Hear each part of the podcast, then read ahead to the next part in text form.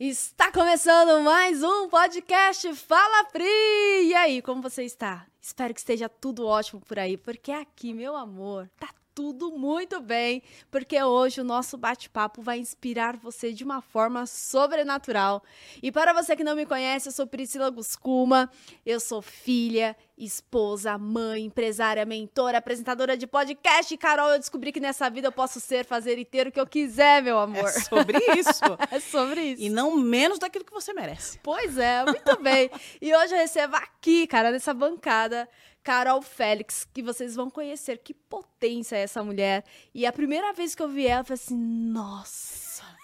primeira vez que eu vi ela, eu fui participar de um programa Entre Família da TV Novo Tempo. E ela estava como apresentadora. E quando eu vi aquela mulherona daquele tamanho, eu falei: Meu Deus, aquela energia. Vocês vão sentir, vocês vão sentir. Produção, coloque aí a apresentação da minha mega convidada na tela. Carol, Chique. Carolina Félix. Né? Tá? Conhecida como Carol Félix. Carolina é sua mãe que chama, Só né? mãe. Carolina! Essa- Oi. Oi. Jornalista com expertise em comunicação estratégica organizacional, especialista em psicologia social, psicanálise clínica em curso, estrate- estrategista digital, atua na internet desde 2019. Sua expertise é crescimento de marcas pessoais e organizacionais em ambientes de exposição de imagens, como TV, rádio e internet. Carol, que prazer ter Delícia. você aqui comigo. Prazer, Pri. Prazer. Prazer pra quem tá assistindo a gente aí. Que bom. Carol, antes de a gente ir direto ao ponto, como você vai ajudar a nossa audiência Bora a cuidar dessa imagem, conta um pouquinho da tua jornada, quem é a Carol, onde a Carol nasceu, qual foi a jornada dela e todas as flores que você vem colhendo aí, né? Que a vida é só feita de flores, né, Carol? Sobre isso que a gente vai falar? É, sobre isso, com espinho, né? Rosas. É. São rosas, né? algumas, vidas, algumas vidas são cactos, né? Pois mais é. ou menos Pois assim. é. Eu sou a terceira de cinco. Olha lá, tá vendo?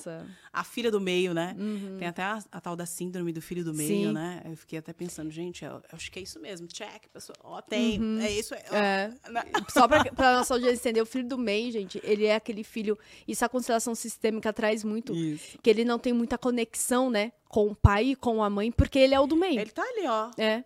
Né? Conexão, quem sabe, com o irmão mais velho, é com o mais por- novo. É, isso. Né? Então, o quão desafiador, é, e, e muito a psicologia positiva também explica sobre isso, é, o quanto esse filho do meio, às vezes, ele, ele não tem tanta clareza de posicionamento do, do que pegar. Ele tem muita dúvida, né? Em relação a tudo. Tipo, é. do que eu vou fazer, na pra vida. onde? Essa é. profissão que eu quero é aquela que eu quero, eu vou por aqui, eu vou por ali. É. Eu acho que eu, nesse aspecto, acho que eu fui mais assim, ah, vai isso aqui. Pronto, deu. Ótimo. Né? Vou começar, se eu ficar demorando muito aqui pra saber o que eu vou fazer, não vai rolar, não. E Vamos- quando começou aí esse, É. essa tua jornada? Bom, eu comecei a estudar um pouco mais velha, Você aliás, nasceu né? onde? Eu nasci em Campinas. Campinas. Sou natural de Campinas, Ah, interior. Interior de São Paulo.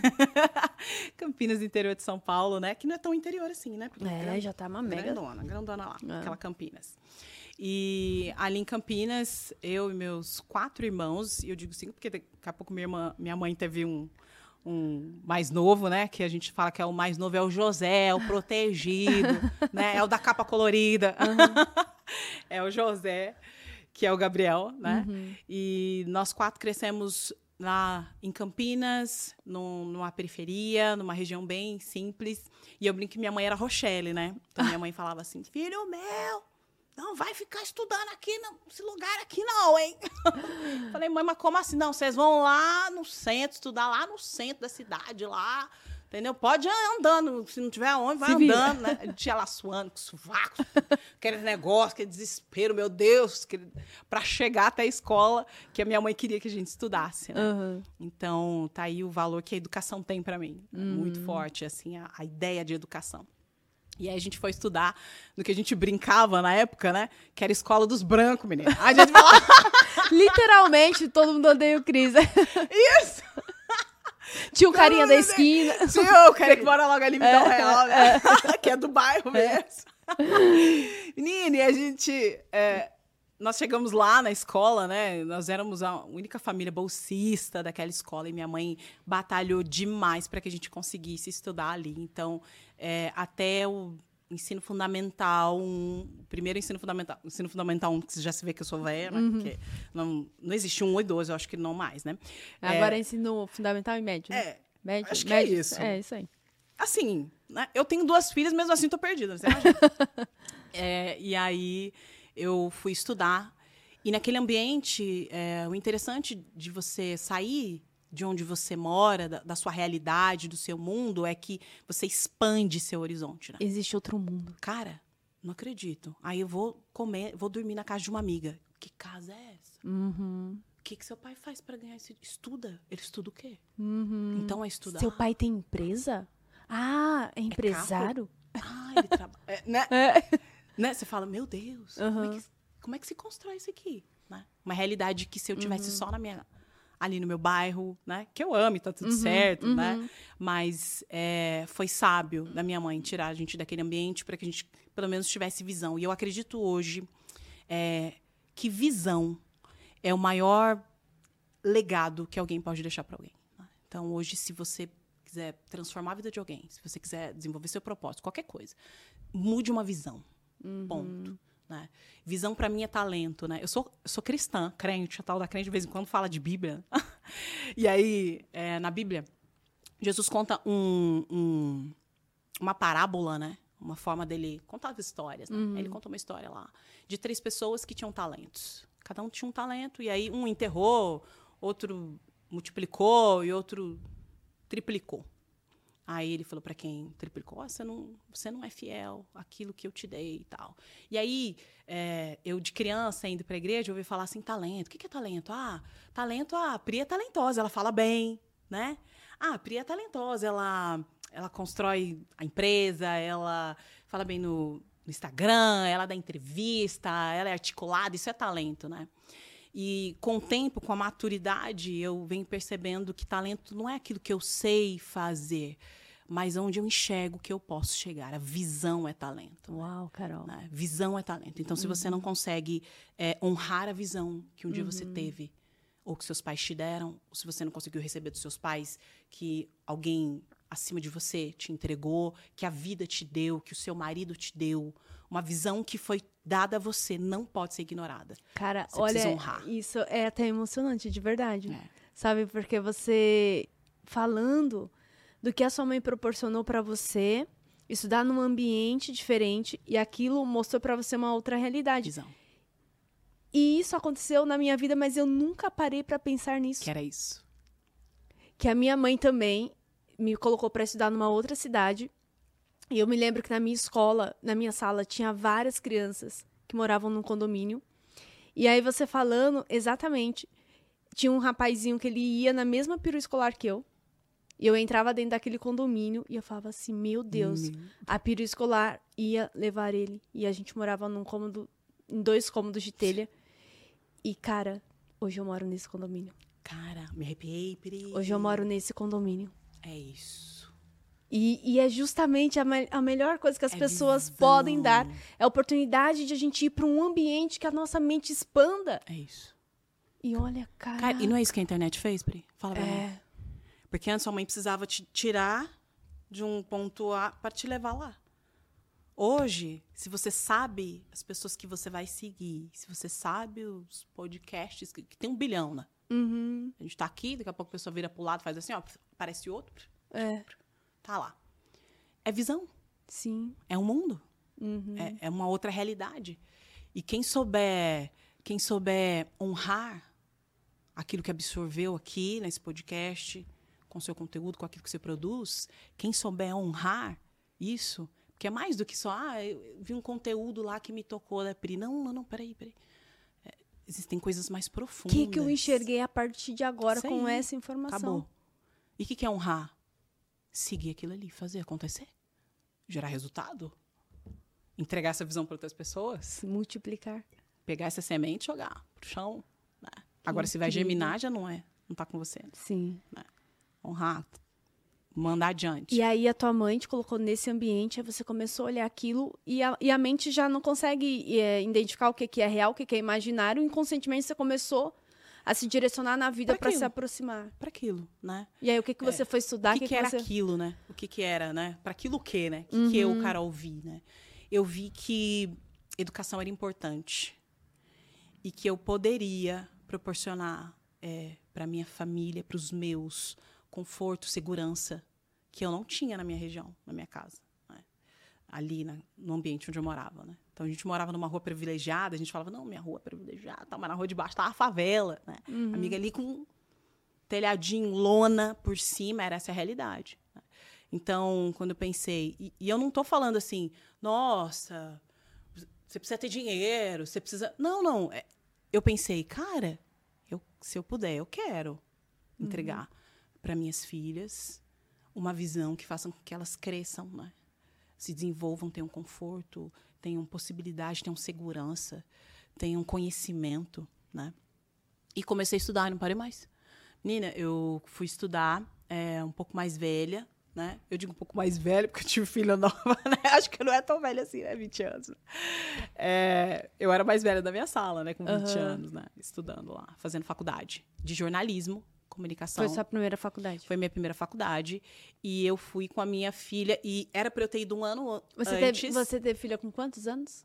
20, 20 anos. Na mesma época da faculdade. Na mesma. Foi assim: eu ia pra faculdade, tá tudo planejado. Aham. Engravidei. Ah.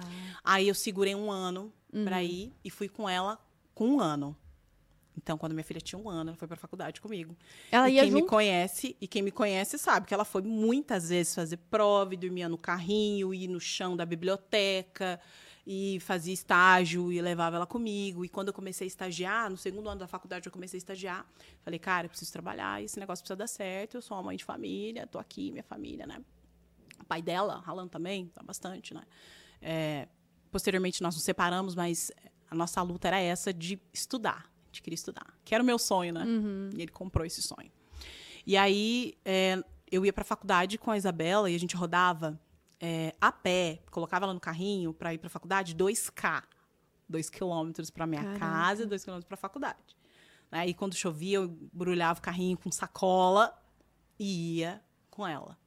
É, os primeiros primeiro ano eu consegui fazer de manhã, depois eu tive que ir para a noite, porque aí eu comecei a trabalhar. Uhum. É, comecei a trabalhar e fazia desde vender chocolate na rua, na semáforo, Se vira, comércio. Eu vou estudar, né? E depois eu comecei a fazer palestras em empresas e vender livros para estudar. Comecei a vender livros e tal, me comunicava bem. E aí eu comecei a fazer palestras, que é um projeto que se chama Colportagem. Então a gente vai, vende livros e faz as palestras. Pri, assim, Deus me abençoou de tal forma que nesse período da faculdade, é, vendendo livro, eu faturei quase meio milhão de reais. Uau! Foi. E Isso era que ano, Carol? Mais ou menos Cara, o quê? 2008. oito. 2008, né? É, então, a gente é, abria as palestras, falava de motivação, falava da importância da educação, contava a minha história e tal, e vendia aqueles livros que eu super acreditava, lia antes, tudo, né? Então, eu sou essa pessoa que leio, absurdo, estudo. sei, Desde que eu saí da faculdade, eu fiz um, uma pós-graduação por ano, né? Então, é, eu fiquei muito vinculada a essa ideia de estudar. E para mim foi muito importante aquele, aquele diploma, porque é, foi na luta, na dificuldade. Eu fui a primeira mulher na minha família a ter um diploma nas mãos, né? Tipo, é, e a história da minha mãe é aquela história daquela mulher que queria muito estudar. Ela queria muito. E ela é extremamente inteligente. Se você sentar com ela, você não fala que ela não tem uma faculdade, você não fala que ela não tem uma pós-graduação. Extremamente inteligente, mas ela não pôde estudar para criar os filhos. Então ela deixou pra gente essa esse rastro, né? Cara, e assim, eu tô abismada de quanto a gente tem em comum na história. Eu me formei em jornalismo e eu fui a primeira dentre família de pai e mãe a ter um diploma. O semelhante se atrai, né, Pri? É, ai, Carol, muito bom ter você aqui, cara. Que bom. E é isso. E aí eu peguei aquele diploma e eu, na época que eu fazia faculdade, meus pais sabiam que eu estava estudando, trabalhando, não, eu não voltava para casa porque durante as férias, Natal e Ano Novo, que era o momento que todo mundo ia se reunir, eu ia para rua vender livro Uhum. para fazer o negócio acontecer, porque eu não ia trancar minha faculdade. Propósito, né? A importância Acabou. do propósito. Acabou, visão ali, e vou seguir isso aqui. E aí É, e eu tinha muito essa coisa, né? Nossa, eu tô velha, 20 anos. oh, meu Deus! É, olhava pros meninos da minha sala, tudo, né? O pai levando lanche no final do intervalo e eu sendo a mãe de família, né? Então eu pensei, cara, isso aqui precisa dar certo e eu preciso trabalhar muito para isso acontecer. É, e eu lembro de uma época que eu peguei um estágio para fazer num impresso, né? Eu flerto com escrever até hoje, amo escrever. E eu acredito que a minha comunicação ela flui também na escrita, mais lá na uhum. escrita. E aí é, eu peguei um, um, estágio, e o estágio era assim: a, a cidade 1 um era onde eu morava, a cidade 2 era onde estava a babá da minha filha, e a cidade 3 era o estágio. Então eu pegava minha filha no, dormindo, mas tinha uns dois, três anos. Pegava minha filha dormindo, pegava o ônibus, descia na rodoviária da cidade 2, entregava ela pela porta do busão, porque se eu descesse tinha que pagar, né? De novo, duas Caraca. vezes. Entregava ela lá pela porta do busão pra menina, dormindo com as coisas, tudo. O motorista já tava ligadinho que ele esperava e ia pra cidade 3 fazer o meu estágio no jornal impresso. Foi assim que eu me formei.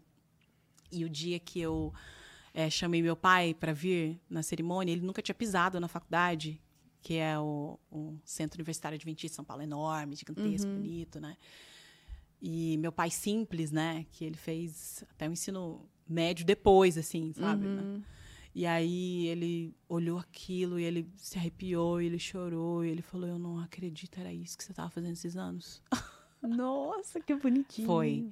Foi forte para mim. Foi importante eu ter pego aquela.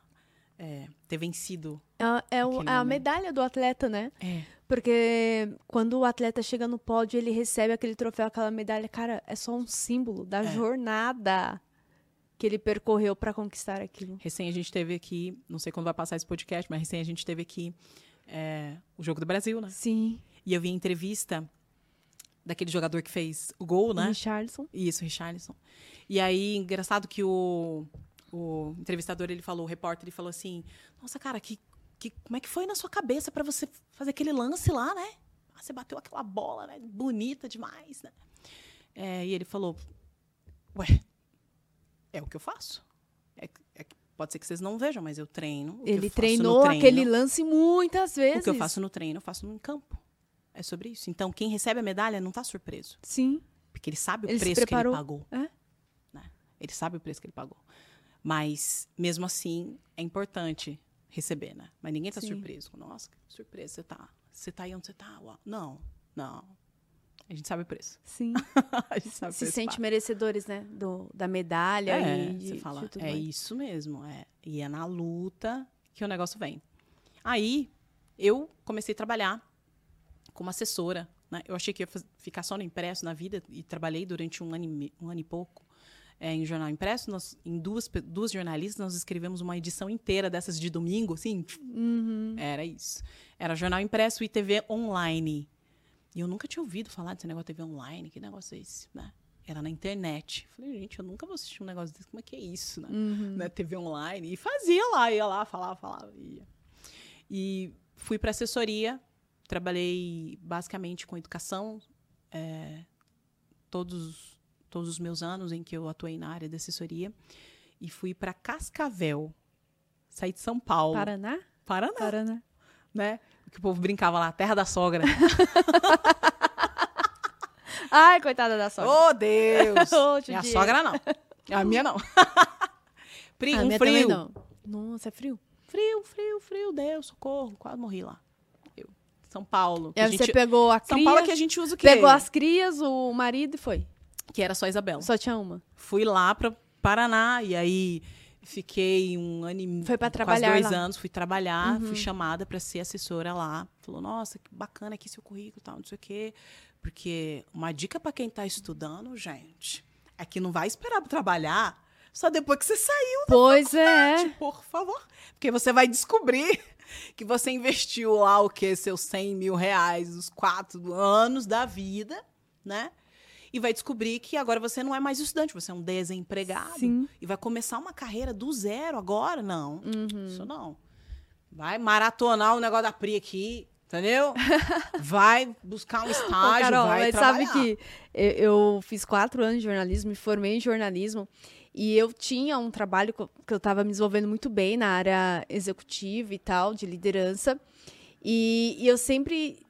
Todo o estágio que eu encontrava, eu falava assim, cara, mas o valor desse estágio não vai me bancar. E eu tinha muito esse mindset assim, sabe? E eu não me permiti. Literalmente, eu não me permiti pagar o preço, tipo, me virar. Não, o estágio não vai, mas eu não tava visualizando a experiência que eu ia adquirir. Não, só. É. E aí, o que, que aconteceu? Hum. Estudei quatro anos. Aí eu falei, não, agora eu quero atuar na área. Larguei o meu emprego lá, que eu já era uma executiva aos 23 anos de idade. Larguei. Falei, não, agora eu quero. Não, sou jornalista. Sou jornalista, me Que isso? respeite. Faça favor. Carol, no primeiro dia, foi no jornal impresso, Ui. uma cidade aqui próxima de Mogi. Impressa. Eu falei assim, Tranco. cara, eu não nasci pra fazer isso, não.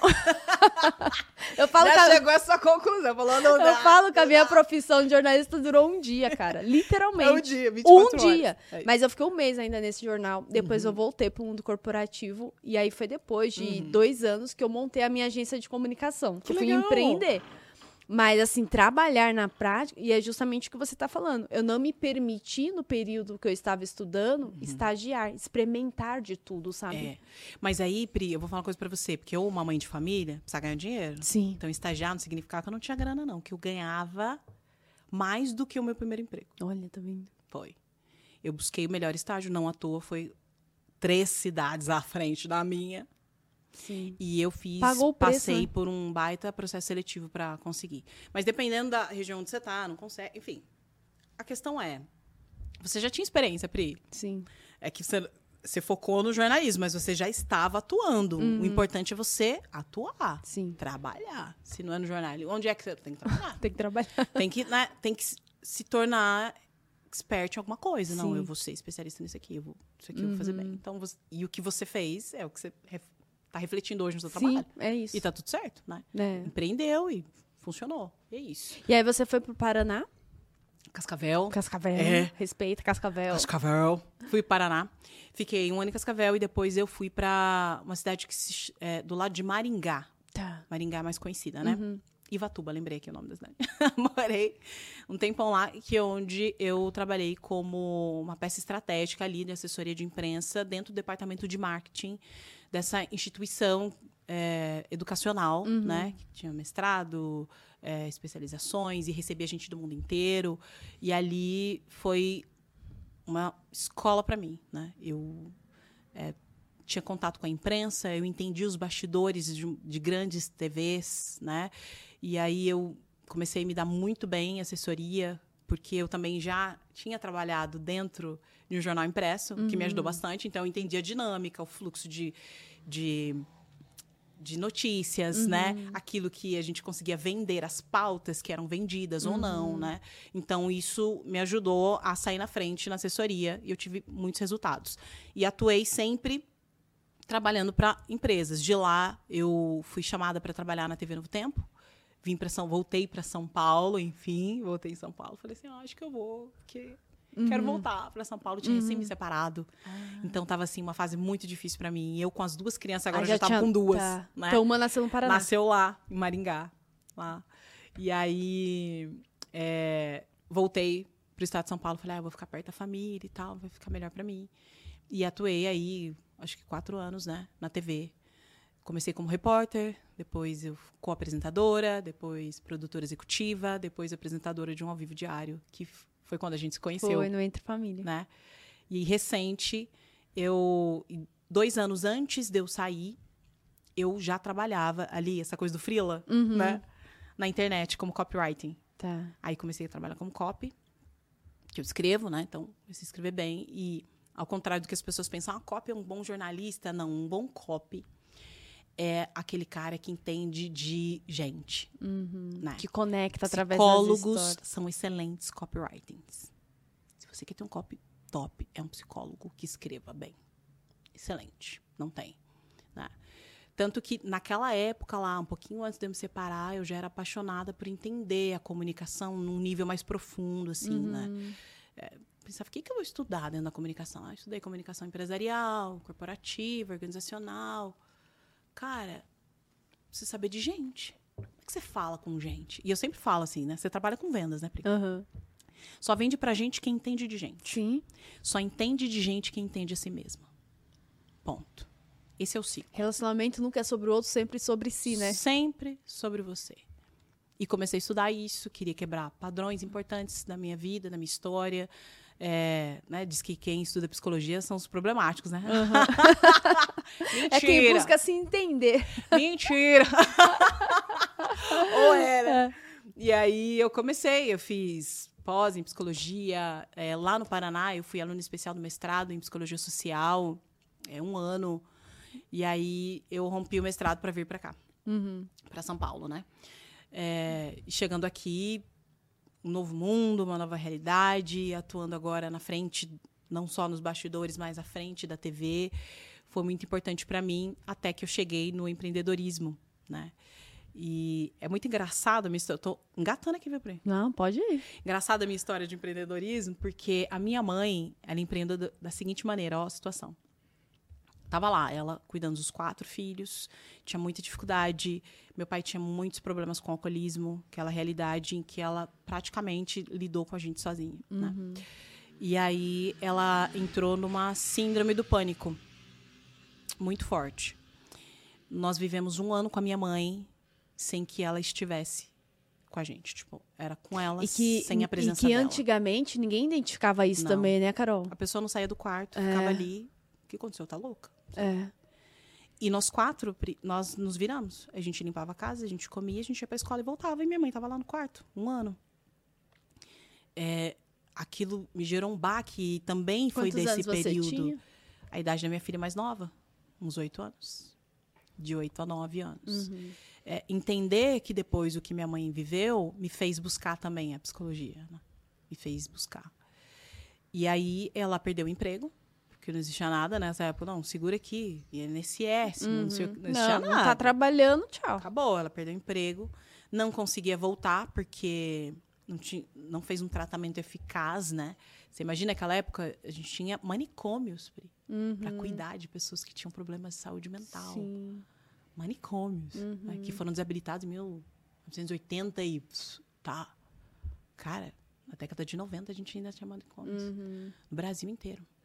Então, é, era uma forma de você cuidar de uma pessoa que tinha problemas é, de ansiedade, de, e no caso dela, que era esse problema, é, era absurdo, né? Não dava, não tinha um Que era tratamento. um, um desafio emocional Era tirar a pessoa do jogo, né? é, que, que impactava no mental. Aí tudo era mental, né? É, Aí, tá é doido. Não, mas o quê? Qual é a O que que emoção? é? Qual, é qual que é a raiz, né? É. Onde é que tá o problema, né? Vamos tratar aqui numa psicanálise, né? Uhum. Eu estudo psicanálise. Não tinha, né? E aí a minha mãe decidiu que ela deveria empreender. Né?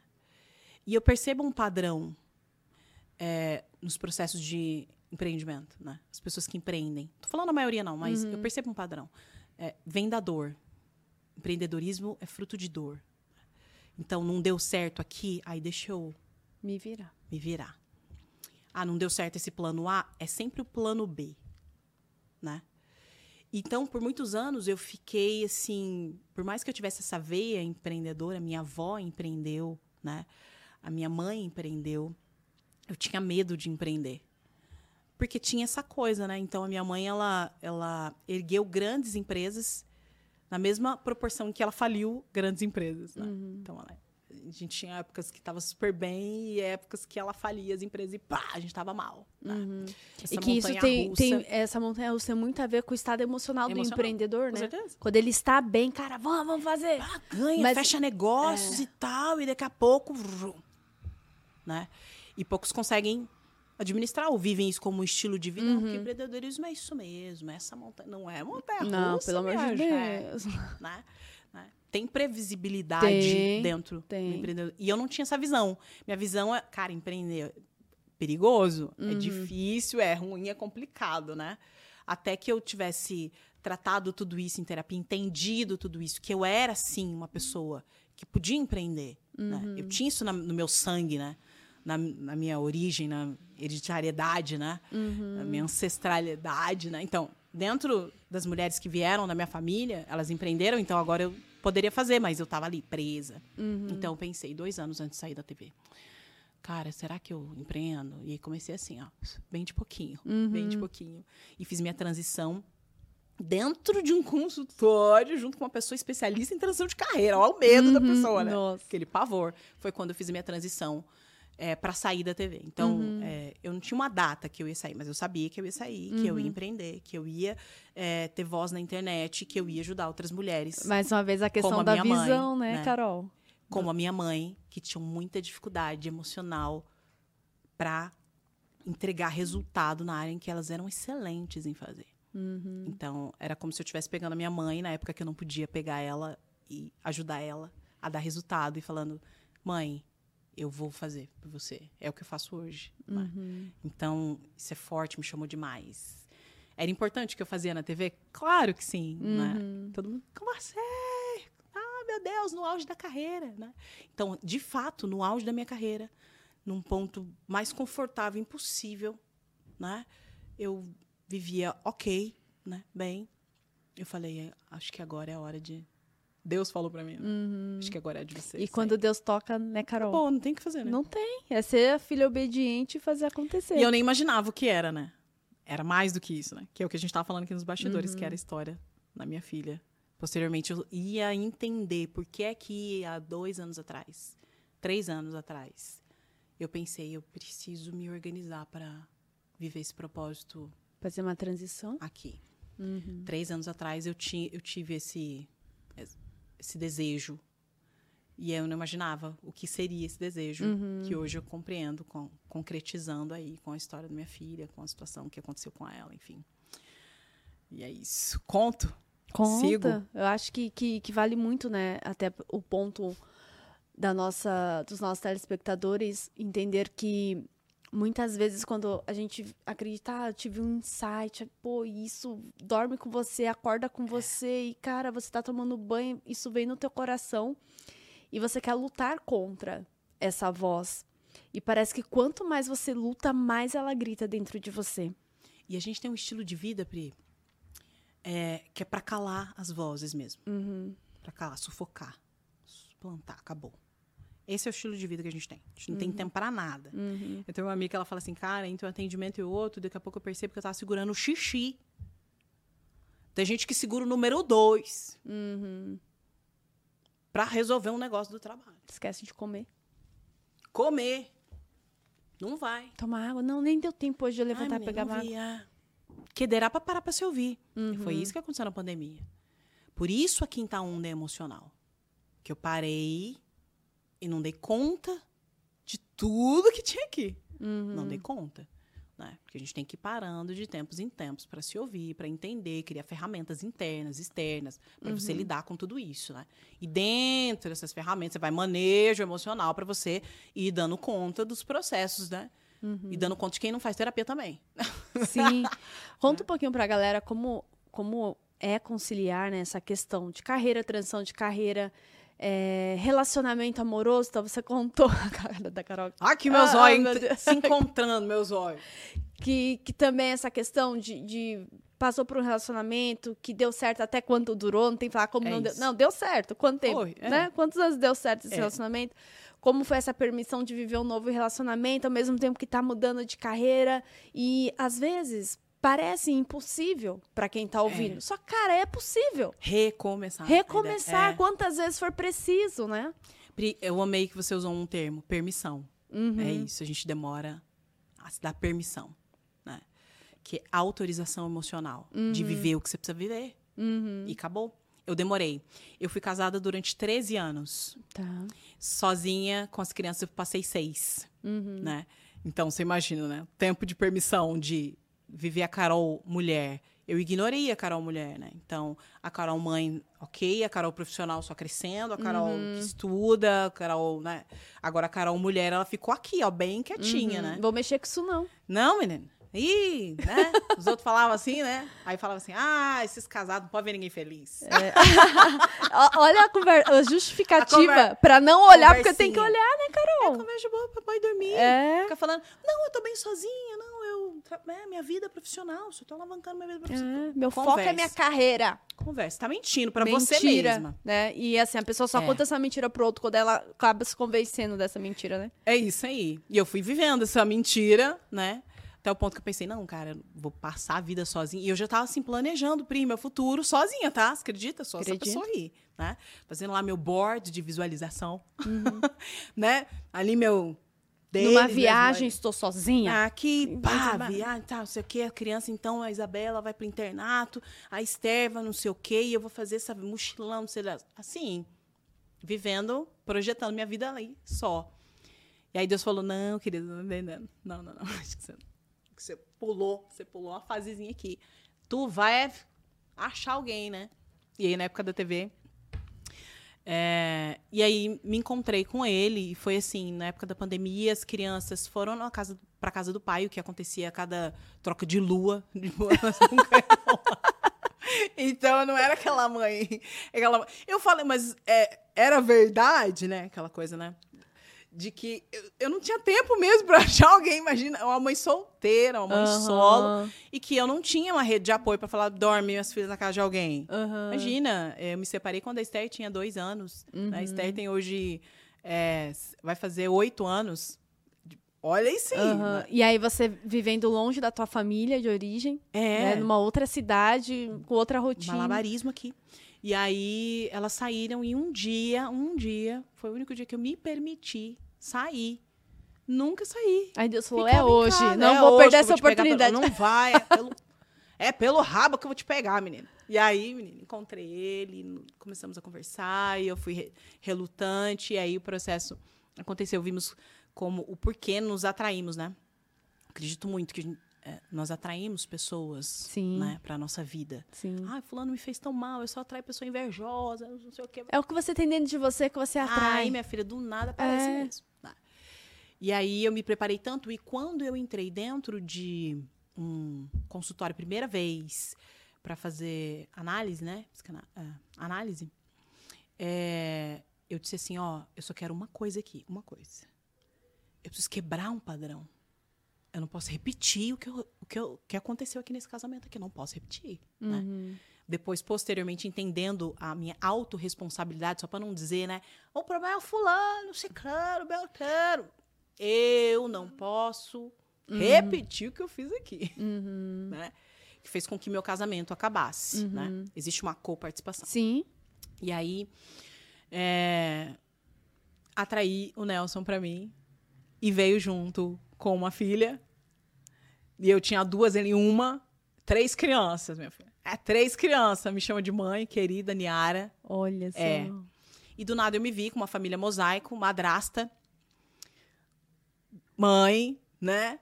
Esposa, tendo que colocar ele no processo, porque eu sempre esquecia dele, porque com criança eu me dou aqui pra pegar a criança, resolver Já acostumou, né? Agora, ah, falta você. Tem que ser a você. Você quer um tempo? Você precisa de um tempo? Como é que é esse, né? Porque esse tempo é meu. Como é que é? Agora, eu vou ter que dividir meu tempo? Sim. E a cama? Como é que é? Você vai dormir onde você vai dormir? pois é, vai É porque onde... eu tô- eu tô vendo só uma cama aqui. E é um processo de permissão e adaptação, né, Carol? E, Pri, é, compartilhar a autoridade. Eu acho que o maior desafio de quem passou muito tempo sozinha é compartilhar a autoridade. Porque a palavra final era minha. Uhum. Quem manda que sou eu. Que hora que a gente vai sair? Eu é que sei. Uhum. Vai comer o quê? Eu que, eu que escolho, né? Eu, vamos pagar, que eu, eu que pago, Uhum. né? Eu que banco, eu que resolvo, eu que decido.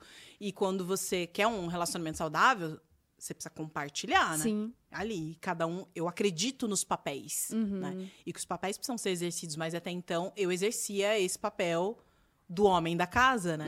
A ideia, né, do homem Sim. da casa.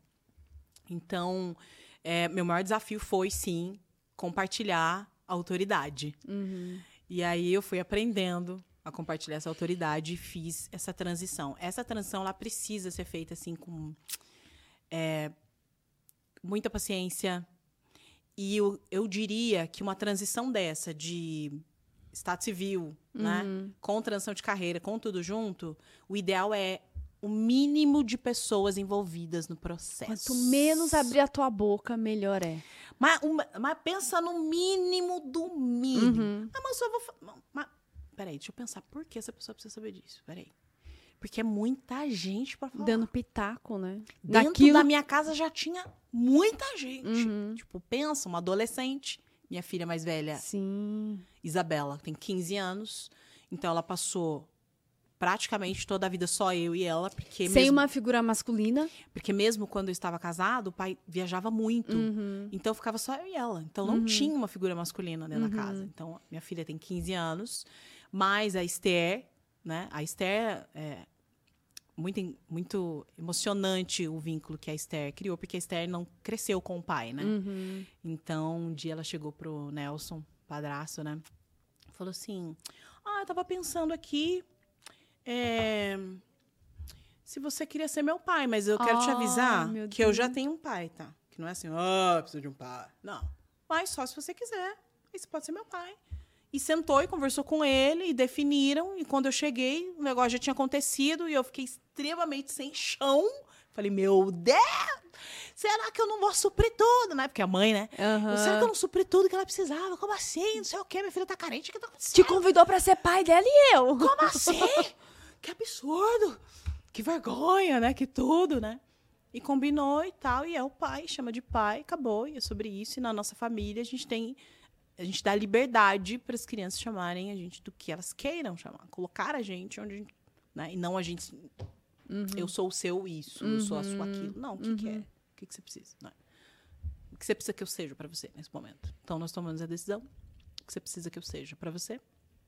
E assim a gente vive dentro dessa família mosaico e, e tudo muito acertado, a educação, é, porque aí você não cresceu junto com a pessoa, né? Então você precisa fazer ajustes de Sim, novo o tempo sim. todo e a gente, cara, e a gente vive bem, muito bem hoje, graças a E o Deus. grande segredo é uma comunicação sincera e honesta sempre, né, Carol? Sempre. Porque é sempre. aquela questão de, ah, mas a pessoa tem que se tocar, né? Não, não, Não tem que se existe. tocar.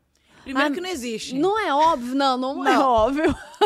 fala o que você pensa, fala o que você sente. Mas fala, minha filha, mas fala com todas as palavras. Pois né? é. E não no momento do desespero, É. do estresse, né?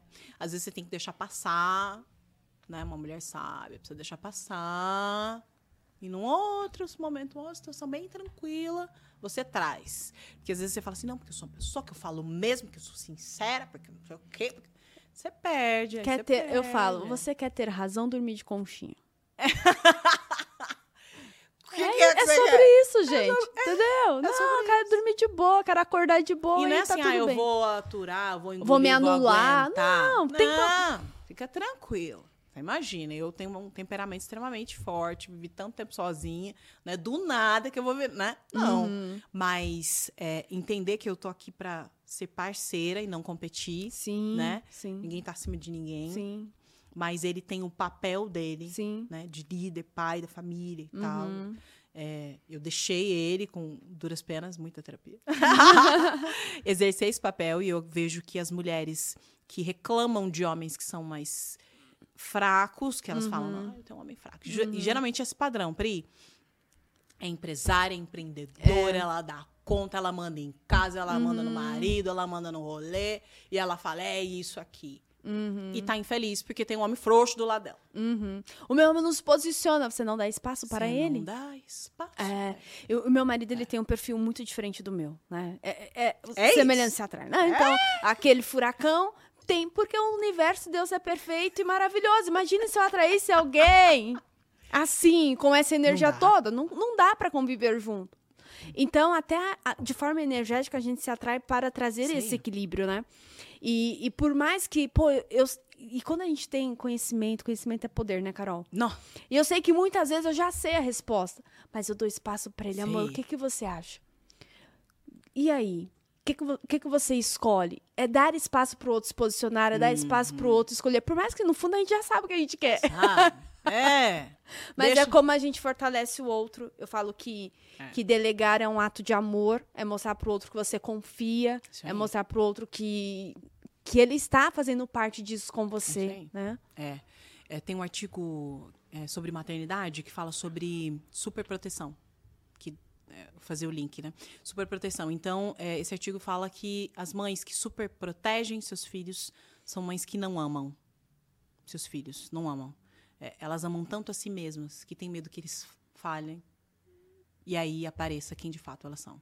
Olha, que tremendo isso. né? Então, quando você deixa o seu marido ser quem ele tem que ser no ambiente, não importa onde, significa que você se orgulha dele Uhum, e que tá tudo bem, você ama o jeito que ele é, aceita uhum, e deixa acontecer. uhum. Então, esse espaço é importante. Então, quando você se vê é, sufocando o outro para não Deixar o cenário todo perfeito. todo para você, todo perfeito, você precisa rever o que, que tá por trás dessa Sim. atitude. E perfeito, é, e certo ou errado, não existe, é só uma percepção, né? Percepção. Às vezes, o- 100%. no nosso ponto de vista, é certo. Vou É. contar uma história, Carol. Teve uma vez que eu fui fazer uma entrevista numa TV em São Paulo.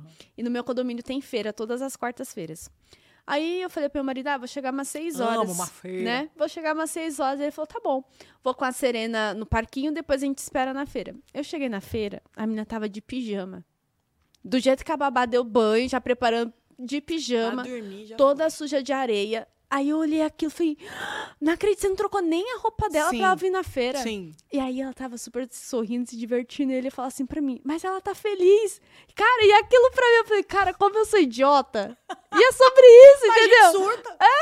Olha a louca. A rotina. Eu a pegar a louca da rotina, né? Não à toa tem um programa de hábitos, né? Poder... o nome do programa. Hábitos poderosos, né? E que é excelente. A rotina salva a vida, né? Uhum. E eu tive que aprender a ter rotina e entregar autonomia para minhas filhas, porque imagina, eu sozinho com duas crianças. Pois Se é. elas não desenvol... Se ela não acorda e sabe o que fazer, ela vai ficar lá. Uhum. tipo, eu não sei o que vai acontecer, né? E aí, quando eu casei, né? E ele não tinha acesso à rotina, então tinha na parede, né? Olha, então, aqui, ó, no horário. Você vai ficar semana. com as crianças. Então, aqui, o número um, aqui, né? É. E tal coisa, e tal coisa. Na sequência, ela faz isso. Quando eu voltava, Tá o um tava no 10, o 10 tava no. Eu falei, mas o que, que é isso aqui, gente? O que, que é isso? Não, e aí, detalhe, você volta, não fez nada do que tava lá, Nada. mas tá todo mundo feliz, tá Rindo. tudo bem, rindo, as crianças... Como podem rir no caos? Não, e ainda, quando eu chego em casa, a menina começa a chorar. Ela só chora quando você chega. Mente, para com isso que ela tava chorando até agora, gente. Eu vim trazer paz. Não é. É, é muito. O que, assim, que né? acontece? Sempre é sobre nós, Carol, nunca E é sobre o outro. E falam que rotina traz felicidade, harmonia. Pois é. Não dá, né? Mas é isso, né? Eu vou levar pancada, né? Então ele fala: ah, tá bom, pode deixar, eu vou fazer. Já sei que não vai fazer. Não vai. Deixa pra lá, vou administrar isso da melhor maneira possível, né? Pois é. E agora com a Esther, a gente tá com mais. é, levando mais a sério os processos, assim, né? Minha filha, de sete anos, né?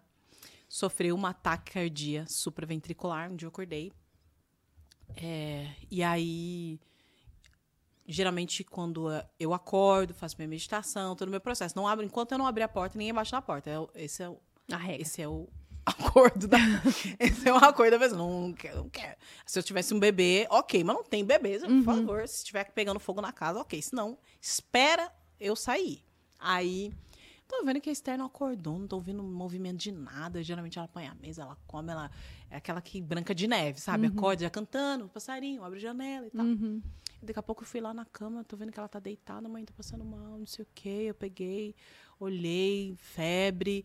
E aí falei, não, peraí, dorme mais um pouquinho. Aí voltei de novo. Daqui a pouco eu vi que o corpo dela. Falei, gente, será que ela tá tendo um ataque epilético? Parecia. Uhum. O coração batia tão forte, Pri, Nossa.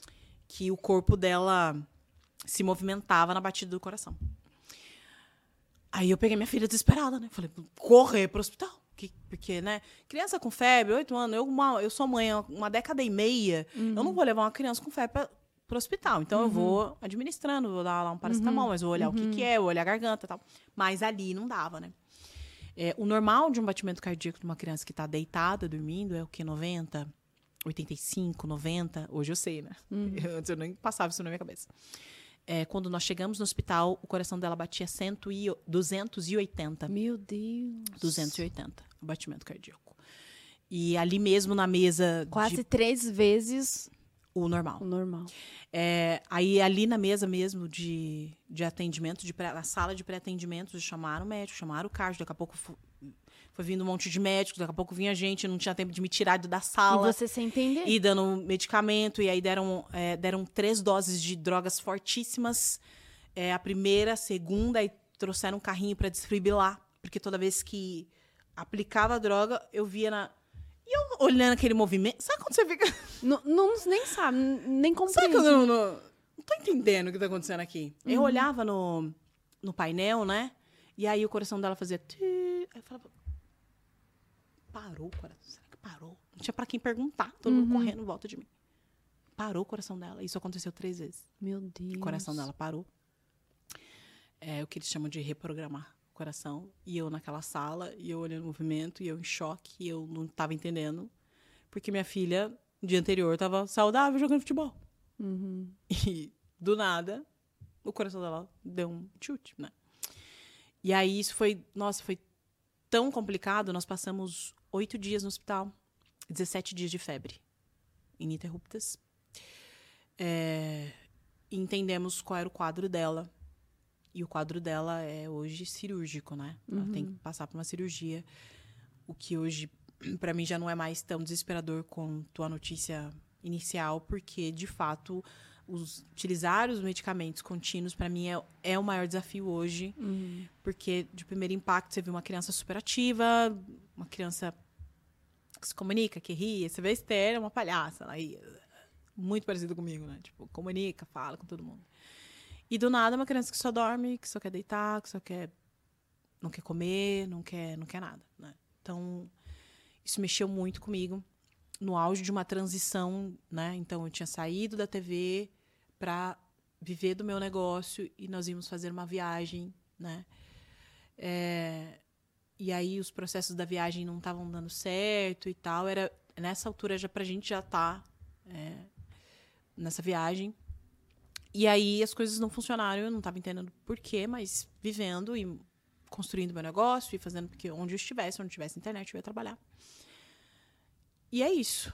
E vivi aquele momento, a gente passou esses dias no hospital, conhecemos pessoas, entendemos os processos. É, hoje a Esther, ela precisa de um especialista que é um eletrofísio-cardiologista pediátrico. Tem poucos no Brasil. É, a nossa, por Deus, né? A gente está próximo aqui de São Paulo, da capital, então ali no, no INCOR, que é o Hospital do Coração, que é onde provavelmente ela vai receber essa cirurgia. Até lá, ela vai fazendo procedimentos, vai fazendo eletro, é, vai tomando os medicamentos, né? Então, horário marcado. Agora ela tem o próprio relógio para medição do coração, que tem que estar, pelo menos aquele primeiro início ali, tinha que estar sendo monitorado para entender se os medicamentos funcionavam. A primeira dose de medicamento ela tomava dois. O primeiro medicamento acabou com a tireoide dela, aí teve que tirar. Então, assim, vivemos momentos extremamente desafiadores. Então, eu tinha acabado de me casar, né? Então, um ano de... menos de um ano depois, a Esther aconteceu isso com a Esther. É, então foi assim um grande desafio, mas eu entendi por que é que eu tinha no meu coração de abrir o meu negócio e estar na internet, porque hoje, se minha filha, né, aconteceu isso ontem, antes de ontem, me ligaram da escola.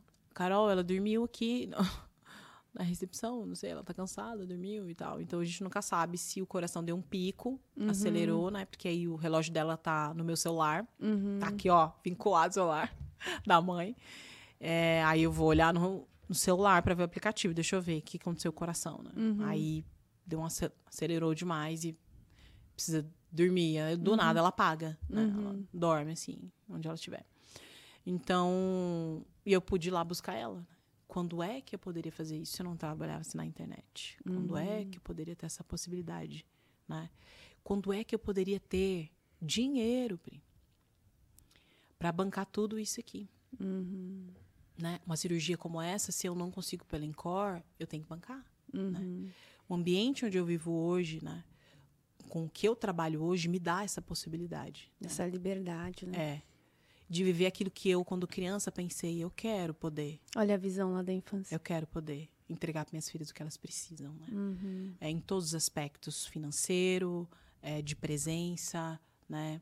E ter dinheiro é ter a possibilidade de domínio sobre o tempo, de você ter um tempo para estar mais com a Uhum. família, né? Tem uma amiga minha que ela, ela é consultora financeira pessoal e, ela, e, e ela fez uma palestra num evento que eu, que eu fiz, o PMVC, e ela disse algo que me marcou demais sobre dinheiro, sabe? Ela falou assim: dinheiro serve para três coisas.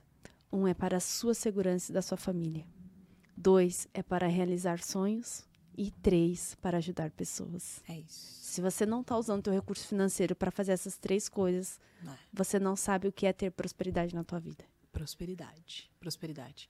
Inclusive, é, tem uma frase que eu uso muito em todos os meus programas, e estava até no- na minha bio. É, toda mulher tem o poder de gerar um ambiente próspero. Ponto. Se você ainda não gerou esse ambiente próspero, é porque você não vive o ideal, o original, aquilo que você deveria viver enquanto mulher aqui. né? A gente vive num mundo meio bagunçado de inversão de valores e faz com que muitas vezes a mulher assuma papéis que não são dela, Sim. faz com que ela ignore Quem ela é? quem ela é e quem ela deveria ser e aquilo que ela deve exercer, né? Uhum. Ela movimentos, estruturas que sufocam o feminino, Uhum. quem de fato o feminino é, o que, que é isso, né? É o gerar, né? O produzir, né? Então a gente está no produzir totalmente fora da raiz da palavra. Porque produzir, o que, que é produzir? Dentro do nosso contexto. Veio do industrial, né? Então veio ali da Revolução Industrial, produzir, eu pegar essa peça, colocar aqui, encaixar aqui, estou produzindo. Só que a palavra produzir, ela não vem do industrial, ela vem da agricultura. Produzir é gerar, é colocar, adubar o solo, regar a terra, vir a semente, esperar crescer e Pegar o fruto. colher. Colher. Essa é a ideia de produzir. A gente não, a gente está usando produzir para extrair, Uhum. arrancar, tirar de você. Então, você trabalha até você não ter mente, não ter mais cabeça, Não ter saúde, não ter mais saúde, emocional, não ter mais sua família, não ter mais seu marido, Acabou. não ter mais. Você não tem mais nada, Uhum. né? Porque para você, você está utilizando o conceito de produzir de uma forma totalmente equivocada, Uhum. né? Então, produzir é gerar. Então, se você ainda não gerou frutos de ampliar a sua informação, sua comunicação, sua, a- seu conteúdo, não importa. Uhum. ampliar, multiplicar, ramificar, né? Tirar do pé. Uhum. né? Você não tem uma coisa que você pode tirar do pé. Cara, olha, tudo isso aqui que eu fiz aqui, ó. ó minha árvore aqui, ó. Uhum. Eu, aqui. esse ano, eu comecei a fazer um trabalho bem específico para mulheres, né? E eu criei uma mentoria que se chama Mulheres em Ação. E foi justamente sobre isso, sabe, Carol? Eu sempre tive resultados na parte empresarial, na parte corporativa, meu casamento ia bem, obrigado, as minhas metas, os meus sonhos. Mas a maternidade, ela me mudou demais. E muitas vezes, nos meus treinamentos, eu, as mulheres, ai, mas eu não dou conta, é o filho, é o marido. Eu falei, meu, para de ser mimizenta, vai lá e faz, e arregaça e tal, e tal. Vamos! Vamos!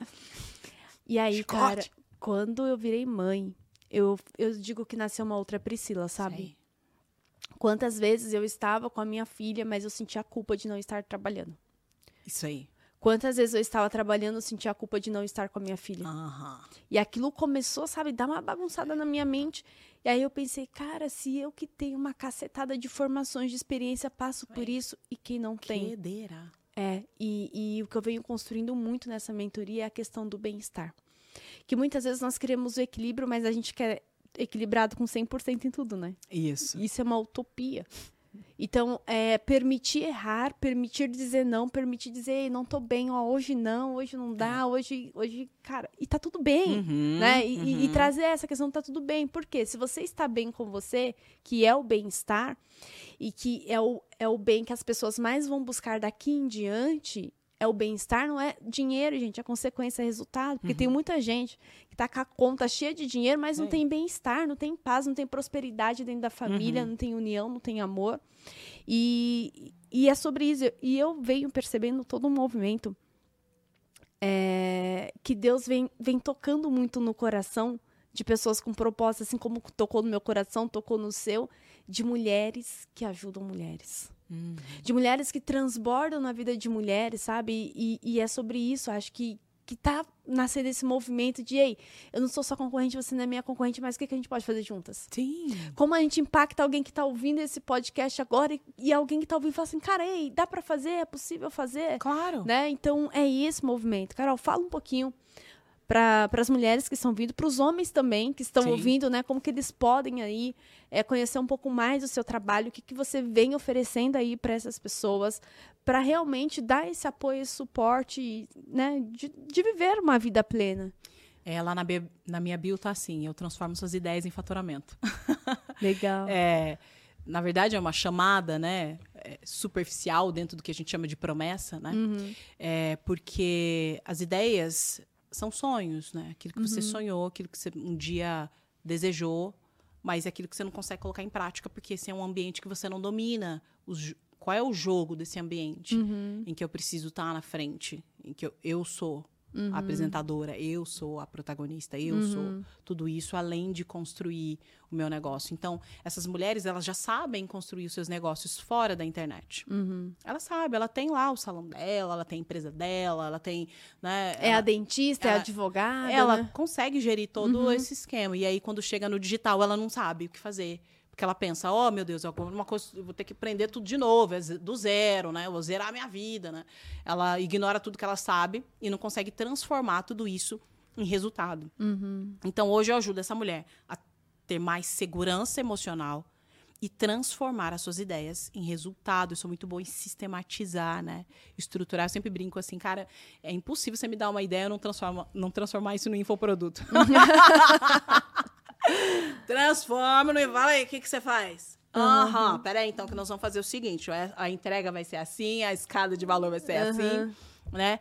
Então, é, eu auxilio essas mulheres. Dentro da minha, é, do plano que eu tenho para essa mulher, é, vai desde vamos trabalhar a mentalidade, a sua mentalidade do que é ter sucesso, vamos trabalhar su- sua rotina, seus hábitos, né? Que é um padrão para que você consiga se desenvolver, é o hábitos poderosos, que é um desafio que eu tenho. Na sequência, o que, que a gente. Beleza, mentalidade, ok, vamos fazer o negócio acontecer. Agora, Carol, eu preciso saber como é que. que, que eu sou boa, né? A gente tá aí cheio de mulheres que já faturam, mas não sabe o que, que é boa em fazer. Como que você chegou nesse resultado? Não sei. Não sei como é que eu fiz esse bolo aqui, mas só fui jogando, né? Só fui jogando. Então, é, o jornada da carreira emocional, ele vai te dar é, uma ideia, uma noção, uma estrutura, não só noção, mas é, uma estrutura básica para que você consiga entender quais são suas forças, suas potências e trazer essa digital para o seu negócio. Por quê? O que a gente produz aqui, a massa produz. Todo, mundo, todo mundo faz isso que você faz aí. Qualquer idiota faz um podcast. Todo mundo faz isso que você faz. Mas o que é que te torna única? É a autenticidade, é a digital que você consegue transferir e passar para seu, É. sua comunicação. A gente teve a, a É. Tamara Drummond, que fala do brand vocal, e ela fala que a nossa voz também, ela é única. Única. Imagina, né? Todos os tons, Sim. né? Tudo aquilo que ela alcança, né? A potência, a Sim. Uhum. estrutura. Ou seja, se você sabe projetar a sua voz, a sua fala, tá tudo bem. Mas enquanto você não comprar essa ideia e Uhum. Sim. entender quem de fato você é, você não faz nada, né?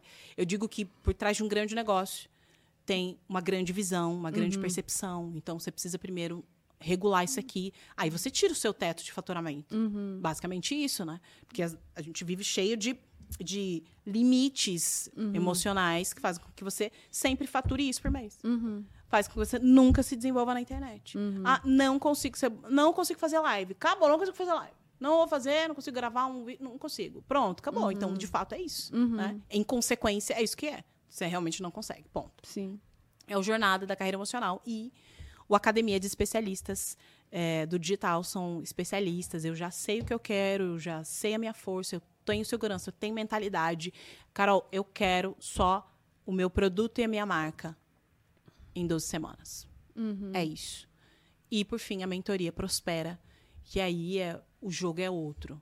É jogo de negócios, é entender estruturas, é entender processos, é entender escala de valor, jornada do cliente, né? Então a gente vai trazer esse cliente é, através do storytelling, porque para você construir algo aqui no digital é através de narrativas, storytelling. Então montar essas narrativas, qual é a narrativa do meu produto, né? Que se conecta com a minha história e que vai trazer essa pessoa, a narrativa do meu da minha persona, né? Que eu tiro ela do fundo do poço, coloco ela no topo da montanha. Uhum.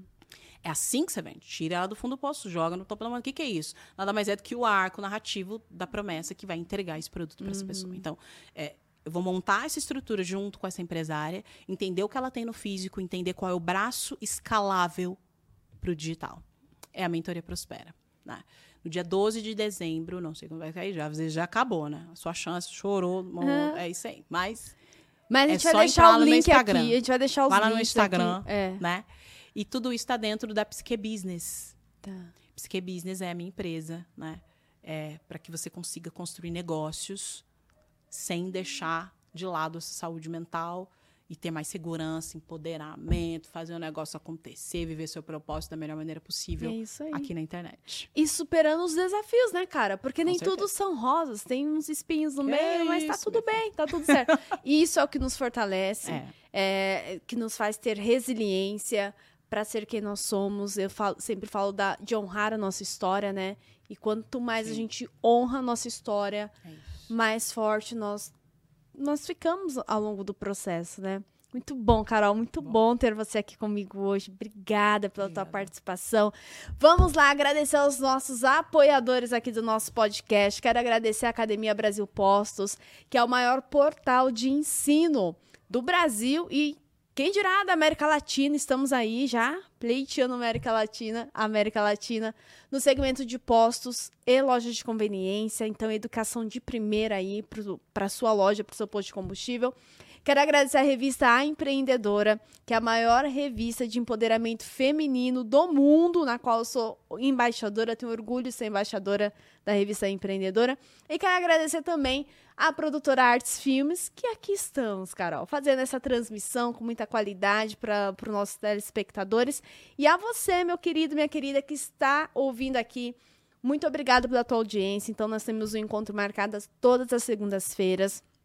Curte aqui, comenta, compartilha esse podcast, essa história inspiradora da Carol. Compartilha, vamos divulgar o máximo. E para você encontrar a Carol, como que tá seu Insta, Carol? Carol Félix Oficial. Carol Félix Oficial. O link também está aqui na descrição. Vai lá, curte, fala, Carol, te ouvindo falar, Pri, quero saber mais da jornada, quero saber mais disso. E bora lá, bora fazer acontecer. Carol, já quero te fazer um convite aqui. Vai lá ao vivo, que aí não tem como falar não. Você Eu topa, é, você topa fazer uma mega aula para minha turma da mentoria isso? Mulheres em Ação? Vamos fazer, ué. Bora potencializar essas mulheres. Nossa, sentar todo mundo no formigueiro, como eu falo para minhas meninas. Cara, olha, eu vou juntar. eu vou juntar Mulheres em Ação, Mulheres AG, são as minhas mentorias. Vou trazer Carol para falar, porque são mulheres, assim, que estão num processo de descoberta. E eu acho que esse ponto que você vai trazer, cara, agora vamos se posicionar na internet. Bora lá.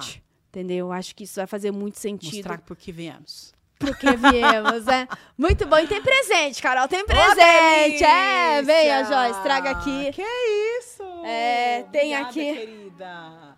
Deixa eu ver aqui. Vou abrir aqui. Tem presente. Abra, abra. Quem tem Ah, Eu É. amo, chique. Eu já tava aqui cobiçando. Deus, me perdoa, Senhor, cobicei. que delícia! Carol, então tem toda uma simbologia por trás aí da nossa Obrigada. caneca. E eu sempre falo que nessa bancada sentam pessoas incríveis, com histórias incríveis, que tanto me inspira como inspira a minha audiência. E que você se lembre todos os dias que você é uma dessas pessoas. E que no dia que talvez não tiver com tanta motivação, tanta energia, que você tome aí seu chá, seu café, seu suco, sua água. E fala, cara, eu sou foda. É isso. Se não tinha passado lá. É isso aí. Respeita a história, É, gente. é Tô no Fala. Pri. Obrigada, gente. Um Obrigada. beijo pra vocês. Até mais. tchau. tchau. tchau.